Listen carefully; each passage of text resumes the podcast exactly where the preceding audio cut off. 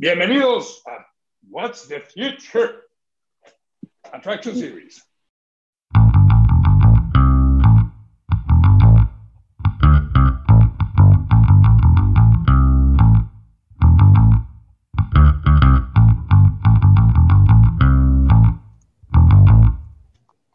¿Qué hongo, morongos? ¿Cómo están todos? Me da mucho gusto que estamos eh, otra vez empezando una nueva serie eh, llamada The Attraction Series. Y estoy muy feliz. Espero que les haya gustado el engagement. Estuvo muy cool. Que la disfrutaron, que aprendieron. Y ahora les tocan más. Muy bien, personas.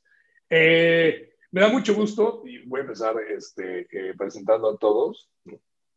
Y si están aventando podcast así seguido, pues ya vamos a ir presentando a todos. Entonces, rápidamente, eh, me da gusto presentar a Rups, Rubí Morales. Ya a decir buenos días, no, no estamos en la mañana. Rubí, buenos, buenas. Hola. ¿Cómo estamos? Bien, muy contenta, gracias. Muy bien, Ponchos. ¿Qué tal? Buen momento fuera del tiempo regular. No sabemos en qué momento estamos. Exactamente, todo es relativo. Víctor Velázquez. El Vic. ¿Cómo les va? Buena semana a todos. Buena, exacto, buena semana. Y last but not least, Ricardo Conversation. ¿Qué onda, Rich? Buen, buen aquí y ahora.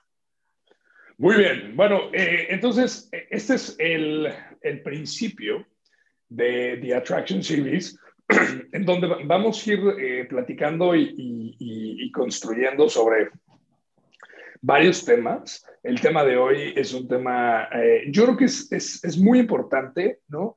Eh, hablar de este tema porque hay un tema de evolución, de, de cambio, de ser mejores personas, eh, y eso tiene que ver con un tema de introspección. Entonces, el, el podcast de hoy es cómo cambiar los bias en nuestros equipos.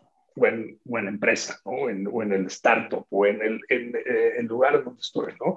Y creo que es un tema como también cambiar eh, nuestros vallas para ir creciendo. Entonces, eh, me gustaría pasarle y aventarle el micrófono de una forma cordial a Rubí para que empecemos a platicar sobre este tema. Entonces, bienvenidos a What's the Future Attraction Series.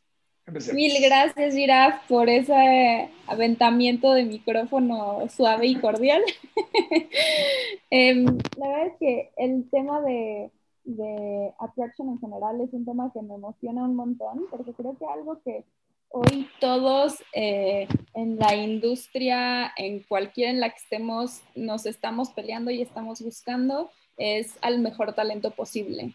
Entonces, toda esta serie me parece que va a ir súper enfocada hacia esta parte. Entonces vamos a estar hablando sobre eh, talento, cuáles son este, las mejores formas de atraer talento. Entonces creo que viene una serie súper interesante para todas las personas que nos escuchan y el día de hoy específicamente eh, este tema me encanta y creo que queríamos empezar dando mucha visibilidad sobre cuáles son los principales sesgos o vallas que tenemos a la, al momento de atraer talento, justo para de aquí arrancarnos con muchísimos temas más y entonces eh, pues empezar, empezar a tratar de, si bien no quitar estos sesgos de inicio, pues sí empezar a ser conscientes de que existen, de que están ahí y que podemos empezar a hacer para... Eh, para interrumpirlos o bien para eliminarlos eh, al 100%, que suena un reto bastante importante.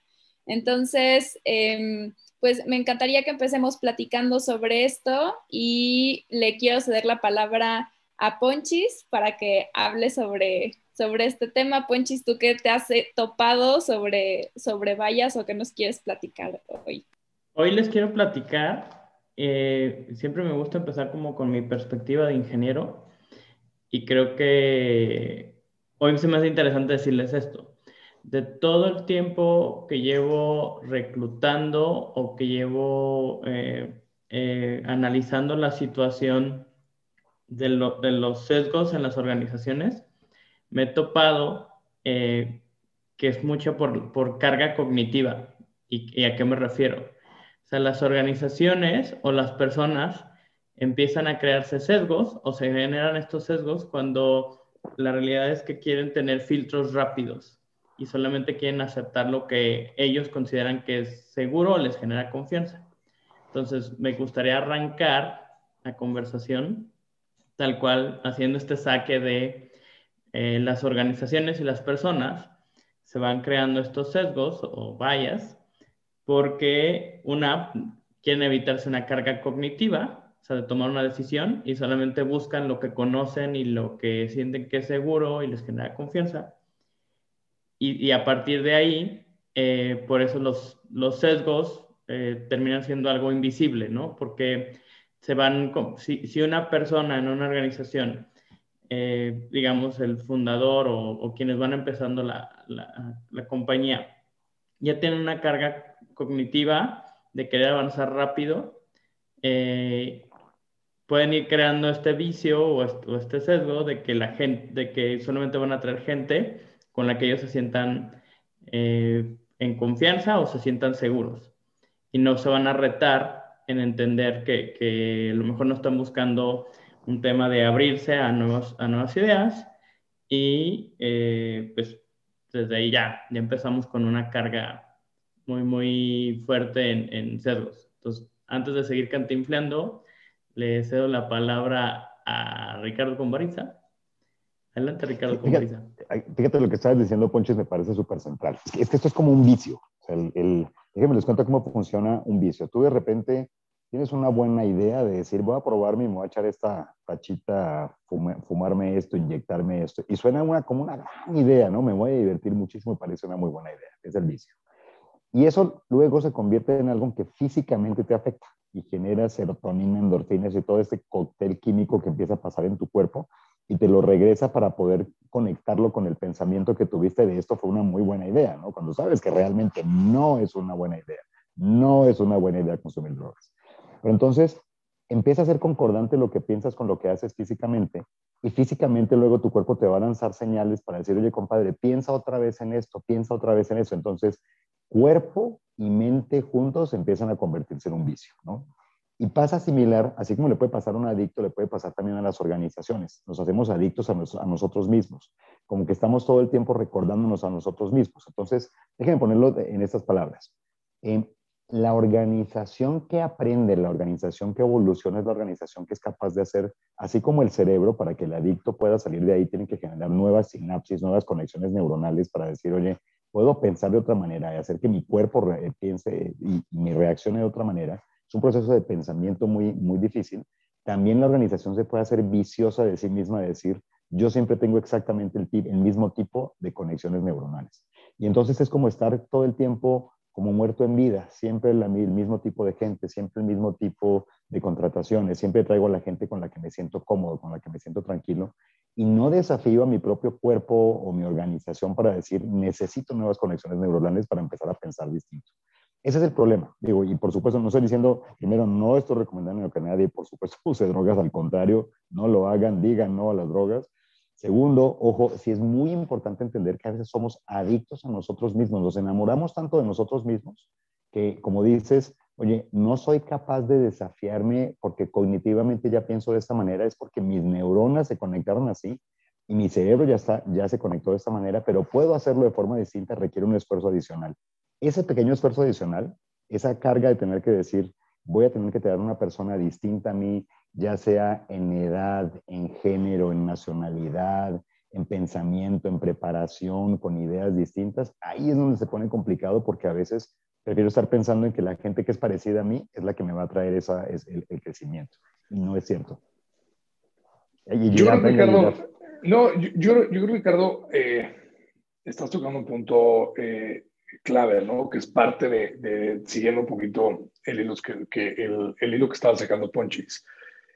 Eh, para yo entender y yo darme cuenta si existen vallas en mi cabeza, tiene que haber un willing de, de, querer, de querer cambiar y querer, y querer abrir los ojos, porque justo estamos llevados, o sea, empíricamente, por nuestra experiencia, pues así somos, ¿no? O sea, ¿cuántas veces eh, eh, de la forma como eh, no, no, quiero tirar piedras a mi pasado, ¿no? Tú me educaste, ¿no? Pero bueno, como fuimos educados, como lo que fui viviendo, como lo que fui, me hace tener una forma de pensar y una forma de hacer las cosas que yo ya estaba acostumbrado a, ¿no?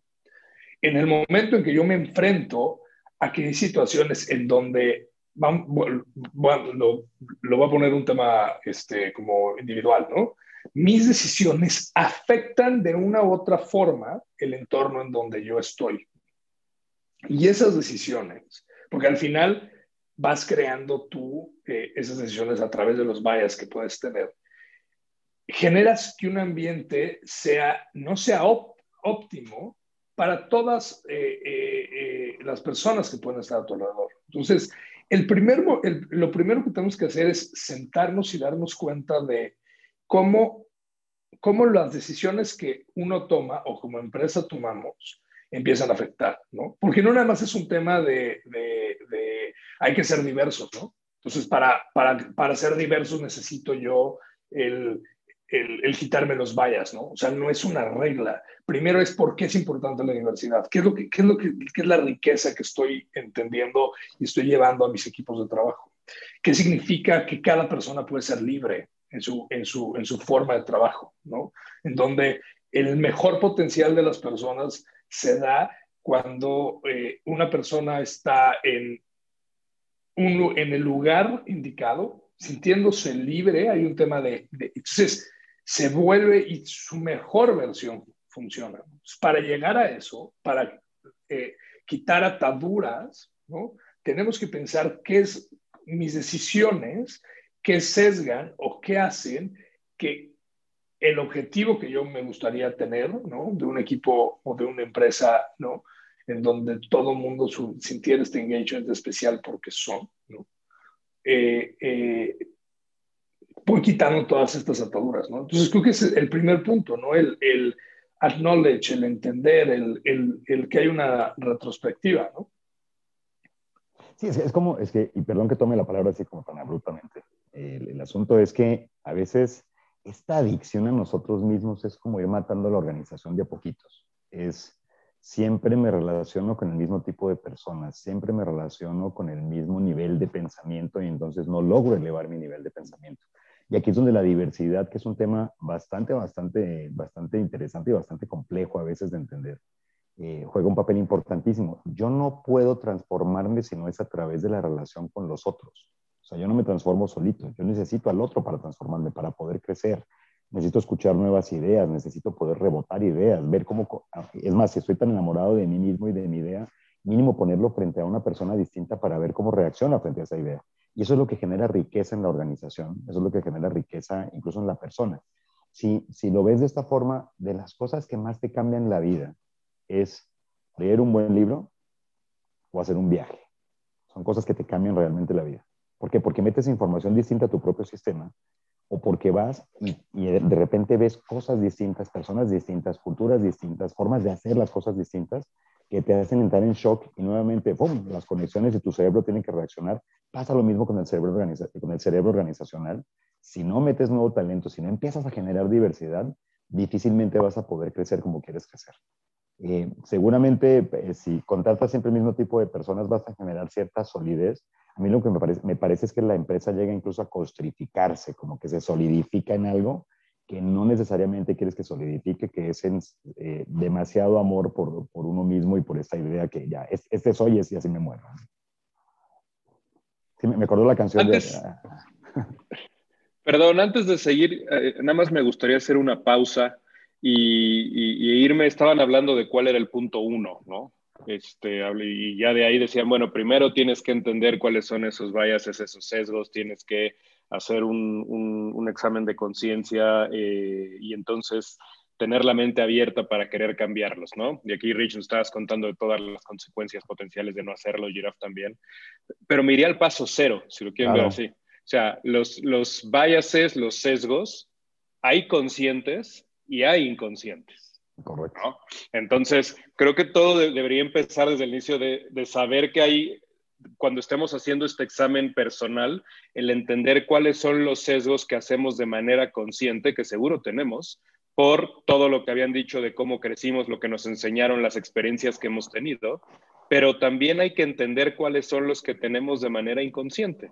Y para eso la invitación para el grupo es qué mejor manera que poder hacer ese examen que entender cuáles son los potenciales sesgos, ¿no? Porque ahorita todo lo que he escuchado me lleva mucho a los sesgos de afinidad, ¿no? Creo que Ponchi, lo que estabas hablando, el cómo para evitar la carga cognitiva, pues entonces nos vamos al famosísimo culture fit, ¿no? Que aparte hasta lo empacamos de una manera positiva, ¿no? Es que esta persona, vamos a ver si tiene el culture fit para pertenecer a mi organización. Claro, son, exacto, tiene, este, es más sexy, ¿no? Y entonces al final es, no estamos hablando de ello, yo tengo un sesgo para trabajar con gente con la que me entiendo, que tenemos afinidades, que tenemos cosas en común, que somos muy similares. Eso no suena tan sexy. Suena mucho más sexy decir, no, no, no, lo que yo estoy buscando es cultural fit, Y entonces ya no lo ves como un sesgo o algo malo, sino lo ves como, wow, qué avanzados y qué increíble que pongan eso en su proceso de atracción de talento. Yo quiero hacer lo mismo, cómo funciona, ¿no? Pero bueno, ahorita si quieren vamos a hablar de eso. Más allá de los, de los sesgos de afinidad, ¿qué otros sesgos conocemos o hemos visto, no? Están los, los, famosísimos de, de, género, si quieren, ¿no? ¿Qué es lo que puede hacer hombre o mujer o qué es lo que puede hacer eh, los que son padres o los que no, los que están, los que tienen pareja o los que son solteros o los que tienen cierta edad o los que no, los que vienen de cierto país o no. ¿Qué otro tipo de sesgos ustedes podrían compartir que podríamos entrar a la discusión que a lo mejor no tenemos tan presentes en nuestra mente y nos podemos escuchar decir, ah, caray, no me había dado cuenta que yo tenía ese sesgo, no había pensado, no había visto esa, esa creencia que yo tengo como un potencial sesgo para lo que estoy haciendo? Eh, dices uno es el de afinidad, que es lo que estamos discutiendo. Otro puede ser eh, como el sesgo de transformar, porque fíjate que puede pasar todo lo contrario. Justo estás y con eso que estás diciendo hay que diferenciarlo, es siempre tengo que traer gente distinta, ese es otro, siempre tengo que traer gente eh, que venga a estar rompiendo todo el tiempo y, haciendo, y generando disrupción en la organización. Creo que ese, ese, es otro que puede estar ahí. No sé qué otros ven ustedes, pero el de afinidad me queda muy claro, ¿no? Pero el de, también tiene que ser distinto y tiene que ser el mejor en el mercado y bla, bla, bla, también me dice. A mí me encantan dos y bueno, quiero nada más como poner sobre la mesa algo que, que creo que no hemos tocado tal cual y es que, eh, o sea, como que no nos sintamos culpables si no está mal tener sesgos. O sea, todos los tenemos y es absolutamente normal y, y de cierta forma, o sea, está bien, simplemente hay que trabajarlo y hay que hacer algo. Y dos que a mí me encantan y en los que me identifico muchísimo es el, eh, el efecto halo y el gut feeling, como este, esta, este, pues no sé cómo llamarlo, como... Em, que, se siente bien o que te sientes, eh, que, te hace sentir bien esa persona o tienes un buen presentimiento sobre esa persona. Y el famoso melate. ándale, el famoso melate. Exacto. El primero... No estamos haciendo comercial de ningún este, premio, rifas, ni nada. ninguna organización de pronósticos. Exacto, exacto. El primero que es el efecto halo me gusta muchísimo porque creo que a, al menos a mí me ha pasado que eh, muchas veces incluso lees el CV, ni siquiera conoces a la persona, pero yo siempre quise estudiar un doctorado en Stanford, ¿no? Y entonces dices, esa persona tiene un doctorado en Stanford. Y entonces todo lo demás es completamente opacado porque esa persona tiene un doctorado en Stanford. Y más allá del el sesgo de afinidad, de bueno, es algo que yo quería, es algo que es muy similar a mí, es, tiene una característica en específica que va a opacar todo lo demás, o trabajó en X empresa, o tiene tal, tal característica, pero que opaca todo lo demás, y entonces ya solamente eso es lo que vemos y nos encanta por eso esa persona. Y perdemos muchísimo de vista todo lo que hay alrededor y muchas otras características que pueden ser tanto buenas como no tan positivas para la organización. Y el, el gut feeling o el me late, como lo dice, eh, como lo dice Vic, también creo que es algo mucho más intuitivo y que de repente sientes que un candidato es bueno o es no tan bueno o no hace fit en la posición, pero definitivamente no basado en sus, em, en sus habilidades técnicas eh, o en su experiencia, sino más allá sobre una intuición personal que te hace sentir, que te hace sentir ese candidato o esa persona en ese momento y que definitivamente eh, creo que tampoco deberíamos dejarnos llevar por esta, por esta intuición o esta sensación.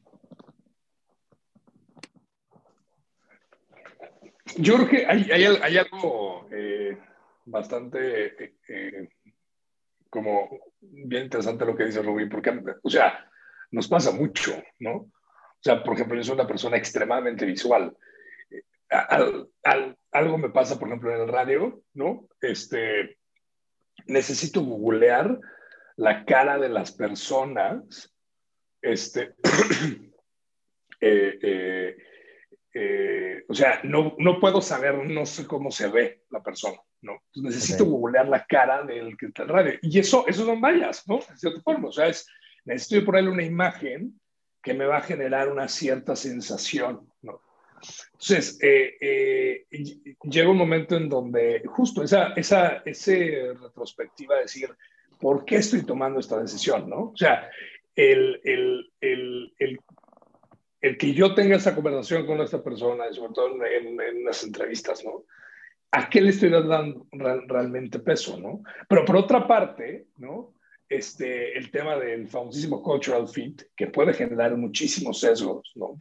Juzgas alrededor de, de, la persona, pero por otra parte, no nada más, o sea, no te puedes ir al otro extremo de, no, pues nada más es un tema técnico y, este, Ingesu y así es, y entonces para que no haya ningún sesgo, ¿no? Creo que la clave es, es el, el, el tener muy claro qué es lo que estamos buscando, ¿no? O sea, qué es lo mejor, qué es qué es lo mejor para el equipo, qué es lo mejor para la empresa, qué es lo mejor este, eh, para la visión, qué es lo mejor para la, o sea, para la cultura, ¿no? Porque si regresamos a nuestros podcasts, regresense, porque hablamos de cultura en los otros podcasts, ¿eh? Este, eh, si hablamos de cultura, tampoco, o sea, no es, no es un tema de, este, solo vamos a hacer un, una, un, un estereotipo, pero también pones unas líneas de qué es lo que quieres, ¿no? Como, o qué es lo que se quiere como empresa, ¿no? tampoco es decir, ah, entonces nada es un tema técnico, no, porque culturalmente los equipos se pueden romper. Lo importante es decir, qué sesgos, ¿no? Qué es que no estoy viendo pueden dañar de una forma importante la cultura que yo estoy buscando, por una, y dos, a las personas que están dentro, ¿no? Entonces, creo que eh, eh, eh cerrando un poquito el resumen de lo que hemos dicho todos, es ese punto cero en el que hablaba Víctor, que es sentarte y entender y decir, ¿qué es lo que yo quiero? O sea, si dónde, en dónde es lo que yo estoy entendiendo y transformando. Para quitando estos bias, ¿no? Que me doy cuenta y que no me doy cuenta, ¿no? Porque los, este, estas cinco mentes este, inquietas, ¿no? nosotros los mining, los mining igniters, este, también tenemos sesgos, ¿no? Que no lo crea la audiencia, sí, también tenemos. Fíjate que está bien curioso, porque hay, hay, dos tipos, de, decía, decía ayer, eh, perdón, decía Víctor hace rato, hay unos conscientes, hay unos inconscientes. Hay que tener cuidado con algo, porque hacerme consciente probablemente sea solamente el primer paso. Decir, oye, ya me hice consciente de, sin embargo, creo que hoy muchas de las discusiones que yo escucho tienen que ver con hagámoslo consciente solamente, hablemos de esto y ya con eso se, se, curó, ¿no? Así como el trauma ya. Si lo digo ya se me quita, ¿no? Ni más. Hay que hacer mucho para poder salir de esta bronca. Ahora, sí creo que hemos dado un salto importante, eh, por lo menos como cultura en el país, eh, de lo que yo vi hace muchísimos años. Recuerdo en los noventas ver un periódico, periódico que decía, se busca hombre de tal a tal edad para tal posición, este, tal cual te dice, con coche y sin hijos, ¿no? O sea, de, ese tipo de cosas, y creo que todavía siguen pasando en algunas cosas. Tiene que ser hombre o mujer de X, Y, edad. Puede, puede no tener hijos. ¿Por qué? Porque eso es lo que le conviene a la organización. O, sea, hay que tener o de cierta universidad, que creo que es la última evolución. Tiene que venir, y, hacen hasta un call, un call out expreso de si eres de esta universidad o de esta universidad, ni siquiera apliques, ¿no? Es el nuevo, este, con coche y sin hijos. Exactamente, el, nuevo con coche y sin hijos. Y, y, todavía yo he visto por ahí cosas que dicen de universidad privada, fíjate. O sea, hay, hay, cosas que todavía están por ahí en el aire en que decimos, a ah, este compadre no viene de, mínimo ya tiene universidad, pero tiene que ser privada. Cuando la tendencia es hoy contratar realmente a las personas porque, por sus habilidades, que también, ojo, no sé si también podría llegar a ser un bias inconsciente, pero nada más quiero resaltar, entonces, estamos viendo varios. Uno es la afinidad, el halo, el, el efecto de enamoramiento, el estar viendo si, si tener que buscarle la cara para ver si más o menos la cara me dice algo. Creo que hemos brincado definitivamente de esa cultura de con coches, con coche y sin hijos, hombre de tal edad, a poder decir, oye, estoy trayendo talento por habilidades. Pero el hacerlo consciente no es solamente lo único que tenemos que hacer. La pregunta es cómo salimos de esos valles. Yo ya me di cuenta, por ejemplo, perdón, hoy ando hablando del tema de adicciones, quién sabe por qué se me metió tanto en la cabeza, pero es como, oye, tengo una bronca de alcohol, el decir soy alcohólico oral también, después el primer paso, pero según yo entiendo yo como otros 11, que hay que seguir para salir de esa bronca, ¿no? ¿Cuáles serían como esos pasos para empezar a decir, ya me di cuenta que tengo estos biases, ¿cómo le doy la vuelta? A mí me gusta mucho lo que estaba diciendo, lo que está diciendo Giraffe, ¿no? O sea, si, yo tratando un poco ahí como que de escribir lo que estaban diciendo ahorita, era, creo que primero debemos empezar por aceptar que todos tenemos biases, lo que decía Rubí, no nos sintamos mal, todos los tenemos, entonces no es malo, lo malo es no trabajarlos, ¿no? Ojo, el aceptar que puedo tenerlo no quiere decir que ya ya sé cuál es, que ya tengo el self-awareness y que ya lo sé cómo cambiar. Pero todo empieza ahorita en el tema de las adicciones que venías diciendo, Rich. Bueno, pues todo empieza por la aceptación, ¿no? De ahí si viene este tema del self-awareness de, ok, si yo puedo tener biases, ¿cuáles son? Y pues hay que entender lo que estamos mencionando hoy, estos que mencionaron, otros que se me pueden ocurrir, ¿será que yo lo he visto? Pensar en algún ejemplo, cómo me comporto, hacer un análisis de nuestro día a día, ¿no? cuáles son los comentarios que hacemos de manera natural, cómo nuestra manera de ver. Y de ahí, una vez que ya nos dimos cuenta, viene la parte del compromiso de cómo voy a estar más alerta en estas ocasiones o en estos momentos en donde mi bias natural sale más a la luz, cómo voy a estar claro para, para evitar el que salga o para darme cuenta y tratar de corregirlo, ¿no? Eh, e, eso es, yo diría, de manera individual. Creo que nos faltó un bias que es bien importante, que no todos son individuales y no todo lo hacemos solos, ¿no? También está el tema de cómo nos puede influenciar el ambiente donde estamos, ¿no? Y entonces a lo mejor está el, el, el bias de conformarnos con lo que diga la mayoría, ¿no? ¿Cuántas veces no nos ha pasado que a lo mejor estamos en una entrevista de panel y nosotros pensamos, mira, ¿sabes qué? Yo creo que esta persona sí debería estar o no debería estar, pero como los otros dos dicen, van en contra de nuestra decisión, pues entonces a lo mejor decimos, bueno, si ellos ya lo están viendo, entonces a lo mejor yo soy el que estoy mal, ¿no? Y entonces tomas el bias de irte por lo que digan los demás y listo, ¿no? Entonces, eh, ¿por qué traigo este ejemplo? Porque también es importante no solo el tener el self-awareness de cuándo es que yo, yo tengo un sesgo o un bias, pero también saber identificarlos en otros lados y entonces poderlos cuestionar de una manera muy amable, valiente, pero amable, y decir, oigan, ¿y no será que no tenemos un sesgo acá? ¿O no será que tú, eh, Rubí, estás viendo esto de este ángulo y lo deberías ver de otra manera? ¿no? Para mí esa sería la, parte individual. Ahora, una cosa que manejaba Kirafa que me parece súper interesante y súper bueno, en nuestros procesos, ahorita que estamos hablando de atracción de talento, ¿qué es lo que deberíamos hacer? ¿no?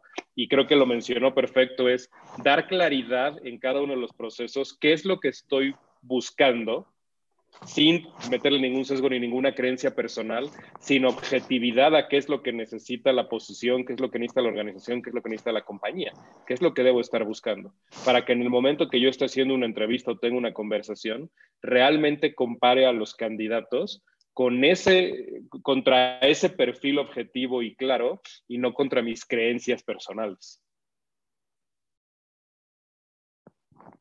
Pues sí está como, como difícil esa pregunta entre lo que necesito versus lo que quiero, ¿no? Es este, porque a veces lo que quiero y lo que necesito son cosas como muy distintas, pero me encanta este punto de decir, primero definir exactamente qué necesitas eh, y a partir de ahí empezar a hacer como, como tu propia búsqueda de talento. Lo difícil es cuando, ahorita lo decías, cuando en grupo nos ponemos de acuerdo y estamos pensando y nos pusimos de acuerdo para decir que necesitamos algo que probablemente necesitamos, solamente son los mismos vayas interactuando. Eh, yo, todavía me quedo con la pregunta, digo, está bien, ya los hago conscientes, ya los platiqué, pero ¿cómo me saco del bias? O sea, sí, el primer paso es aceptarlo, eh, pero ¿cómo empiezo a tomar acción? ¿Cómo empiezo a cambiar esa situación? Porque si no, pues voy a seguir en la misma, simplemente. Es más, se va haciendo la bola de nieve cada vez más grande y me doy cuenta seguramente cuando ya, cuando ya es difícil solucionarlo. Yo creo que hay, hay dos formas. Bueno, personalmente es algo que me, que, me, que me ha ayudado y me voy fijando como en muchos detallitos. Primero, obviamente, ya habíamos platicado, ¿no? De qué es, qué es lo que se qué es lo que queremos lograr, ¿no? O sea, entender que eh, eh, identificar qué eso tengo enfrente, ¿no? Y qué es lo que quiero eliminar, ¿no? O sea, eh, quiero lograr diversidad, quiero lograr este, libertad, quiero llegar, este, eh, no tener, eh, quiero llegar a una equidad real, ¿no? O sea, saber poner realmente objetivos que te ayuden a, a ver, hay una, hay una, hay una, ah, bueno, no, perdón, ya, regreso. Hay, hubo un, un estudio que hicieron en Harvard hace, en mediados de los 90, que eh, seguro ya lo conocen y si no, es muy interesante. Este, se llama este, The Gorilla Effect o The Gorilla Experiment, que una cosa se llama Inattentional Blindness. ¿Qué es lo que pasaba? Eh, metían a un grupo de algunas personas en, una, en, un, en, un, en un salón, les ponían un video en donde salían dos equipos, un equipo, dos equipos de básquetbol, en donde era un equipo blanco y un equipo negro. El equipo blanco estaba botando una pelota de básquetbol, ¿no? Y, entonces el, el, que estaba, el, el, el conductor de la, de la conferencia te decía, este, solo dime cuántas veces el equipo blanco bota la pelota. Es lo único que me tienes que decir. Nada más me tienes que decir cuántas veces el equipo blanco la pelota. No hay nada más. Es más importante, es bien importante. Si quieres ganar, debes de ver cuántas veces el equipo blanco bota la pelota, ¿no? Entonces ahí tú estás uno, dos, y nada más estás viendo el equipo blanco, el equipo negro se está moviendo y se está moviendo en un... Y es un video bastante chupilla, ¿no? Terminando el video, te dicen, oye, ¿no viste algo este, alrededor? Y todo el mundo, pues no, ¿no? Y algunos sí levantaron la mano y dijeron, sí, yo sí vi algo. Y, y, en medio de que estaban jugando, estaban viendo como la pelota, pasa una persona vestido con este, una botarga de chango, de gorila, ¿no? En medio. Entonces, te habla de eh, cuando estás programado y, y, te están, y estás incluso la palabra manipular, nadie lo ve, solo el 50%, bueno, ya es otra, otra parte del estudio, el 50% si lo ve, otros no, etcétera, ¿no? Yo no lo vi. Pero, ¿Tú no lo viste, Rubí? Ok, véanlo, métanse, se, se llama... Yo, yo, yo era el gorila. The, the Monkey Effect o The Gorilla Effect. Ahorita me meto rápido y se los digo para que lo, para que lo tengan. Bueno, hay un libro que se llama The International Blindness, este, eh, que te habla de todo este estudio. Pero lo que voy es, si yo desde un principio les digo a todos, oigan, vean el video, ok, por favor vean todo lo que está alrededor, y si ven un chango me dicen, el 100% lo va a ver. Porque hay, hay un tema de cuando genera ciertas imágenes, cuando llegan ciertas cosas. Entonces, ¿qué, ¿qué, es la parte clave? O sea, desde yo empezar a determinar qué es lo que realmente queremos lograr. Sí. Y el segundo punto es pide mucho feedback. A mí me funciona muchísimo. O sea, intento, eh, eh, sobre todo en conversaciones, sobre todo con personas, incluso después de las entrevistas, oye, te puedo hacer un, una, un, un feedback rapidísimo. Sí, oye, sentiste esto y esto y esto. O sea, que el, el, feedback nos ayuda a poder ver si hay ciertas decisiones. Por ejemplo, algo que yo, que yo hice, y es algo personal, este, dejé de utilizar este, palabras que fueran hacia hombres a mujer y utilicé siempre la palabra personas, ¿no? No este güey o el, o el chavo y la chava, ¿no? Y eso es un, esos son temitas que yo quise quitarme, este, eh, ah, The Invisible Gorilla, Gracias, Víctor. y de hecho, y lo, lo, pueden encontrar en YouTube sin ningún problema. Ahí lo pueden sí, sí, sí, se llama The Invisible Gorilla. Y el, el, este, eh, el, el, libro es bueno, es técnico, pero es bueno. The Invisible Gorilla. Pero, fíjate que el, justamente lo, lo, que dice el video, uno de estos tantos videos, porque sé que hay varias versiones, al, al final dice es, es fácil no ver algo para lo que no estás atento. Yo creo que lo que nos estás invitando, Giraffe, es estemos atentos incluso antes de cambiar las, las palabras por decir hombre mujer, porque podemos meternos en el tema de género, por ejemplo, los vallas para contratar género, pero hay vallas para contratar edad, hay vallas, vallas para contratar profesiones, este, universidades, este, coche y sin hijos, como decíamos hace rato, ¿no? Sin embargo, el hecho de estar consciente es como el primer paso, el segundo es cómo tomo acción. Lo primero es estar atento, porque ya durante la entrevista o durante el mismo proceso tengo que estar atento a qué tipo de candidatos estoy atrayendo. Una cosa es pararme en la entrevista, creo que hay momentos previos en los que yo puedo estar atento de qué estoy haciendo para atraer el talento correcto.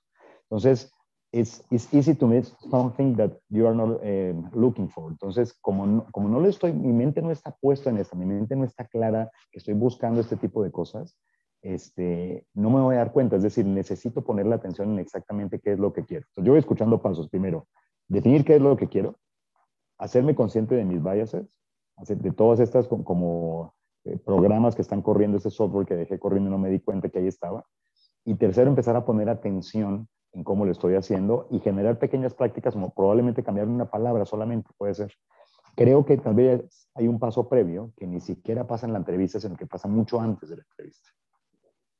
Algo que decías ahorita, Rich, que es parte del proceso de selección y creo que todos le llamamos proceso de selección o puede haber algunos otros nombres, pero yo me he dado cuenta... para recursos humanos, como gustaría decirlo yo me he dado cuenta que dentro del proceso de selección algo que falta muy frecuentemente es el proceso y es literalmente, o sea, eh, tengo una amiga que ahorita está buscando trabajo y está, o sea, es, la llamaron de una empresa súper grande con un, entre comillas, proceso donde la han contactado 50 personas eh, por las mismas cosas y un desastre.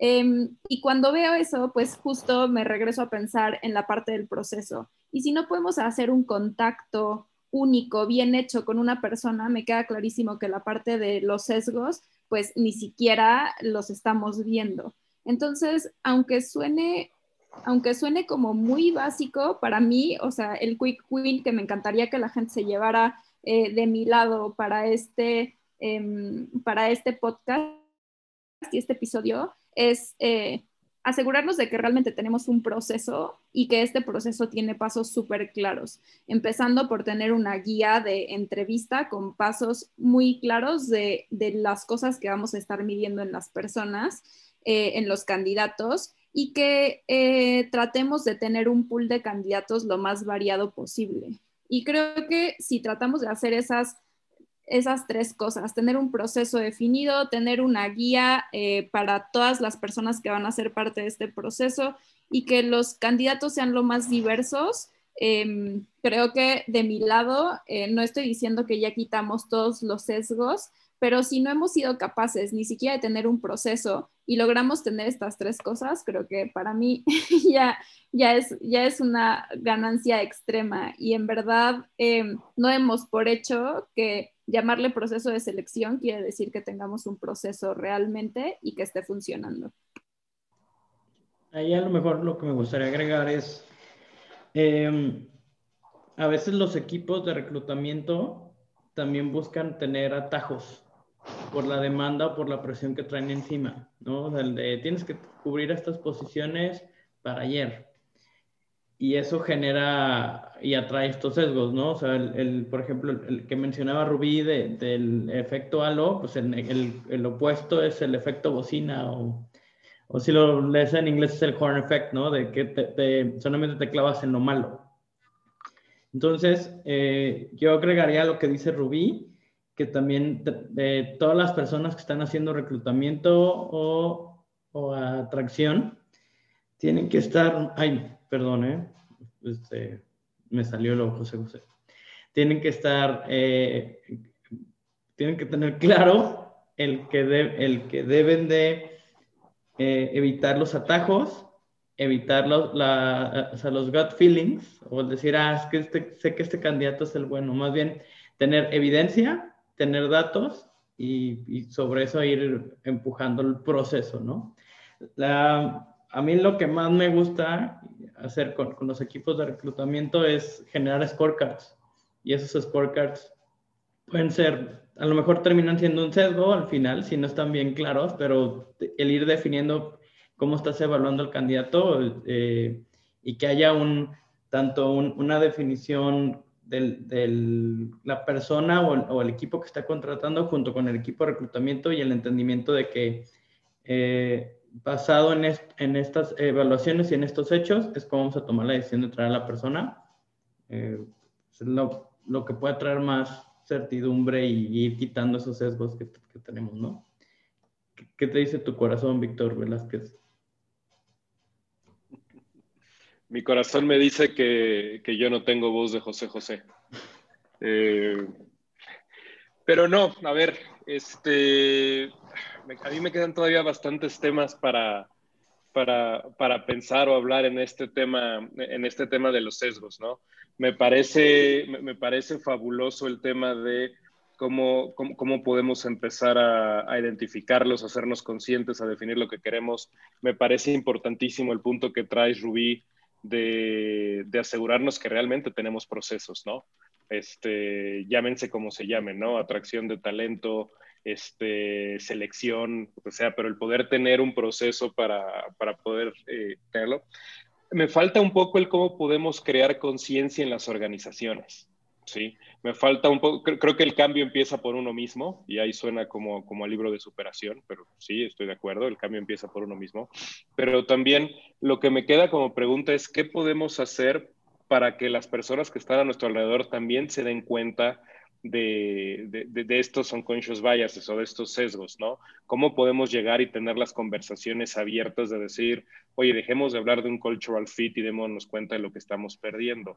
¿Cómo podemos llegar de una manera eh, amistosa y, con el interés positivo de decir a la persona de al lado, oye, te estás dando cuenta de que haces esto, de que hacemos esto y, es, y, no, es, no es correcto, ¿cómo podemos llegar y tener conversaciones con personas que hayan estado del otro lado y hayan sufrido, hayan sido víctimas en cierta manera de estos, de estos sesgos y decir, oye, ¿cómo, ¿cómo te gustaría que lo hiciéramos de otra manera? ¿no? Porque todo esto requiere de aprendizaje el simple hecho de, que estemos conscientes de algo y lo que queremos cambiar no quiere decir que vamos a saber cómo cambiarlo.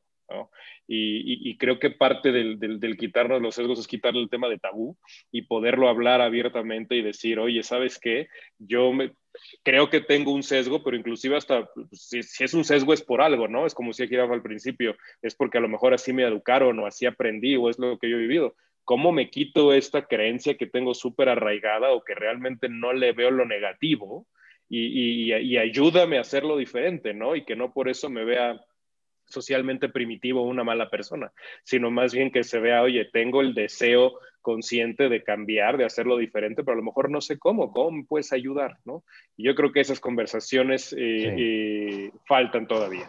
Yo, yo, digo que hay que hacer una parte dos de esto y tenemos que regresar a esta discusión porque yo, yo me quedo como que le empezamos a entrar a la carnita, pero hay bastante por, por masticar. Eh, me gusta lo que estás diciendo, creo que hay, hay, mucho todavía que identificar del tema de los sesgos, porque hasta me estoy quedando haciendo la pregunta en este momento, ah, caray, ¿cuántos sesgos traigo de los que no estoy consciente? Yo, yo cierro con esa inquietud, me voy inquieto por no saber cuáles son los sesgos que en este momento están como un software que dejé corriendo en mi cerebro, este, nunca le puse a cerrar a la ventana o al programa y ahí está corriendo. Y no, y, no, sé qué está pasando con eso.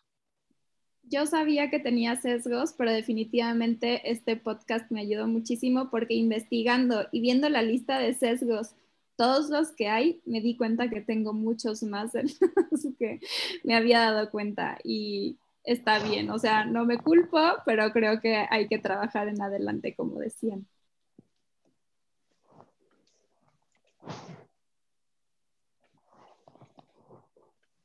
Bueno, eh, pues ya, lástima que terminó el podcast de hoy. Bueno, gracias a todos. Eh, dice Ricardo, hay que, hay que volverle a dar una, una, parte 2 a esto, porque al, final es, un tema que tenemos que ir aprendiendo day by day, día a día, este, en cada momento, y que nos van ayudando a ser mejores. Entonces, nos vemos en el siguiente episodio. Gracias a todos, espero que hayan disfrutado. Eh, este, este, este momento juntos, así como nosotros lo hicimos. Nos vemos, nos vemos pronto. Este, eh, visiten nuestras redes, vayan a, nuestra página, eh, follow. Eh, queremos estar con ustedes y acompañarlos y discutir estos temas que nos encanta, eh, porque somos mentes inquietas igual que ustedes. Entonces, si es tu primer podcast, bienvenido a WTF. Gracias por acompañarnos y nos vemos el siguiente episodio. Ahorita me entra una musiquita. Tan, tan, tan, tan, tan. Ya digan adiós. Tan, tan, tan, Coman tan, frutas y verduras, tan, no consuman drogas. tan, tan, tan. Gracias. Bye. Bye.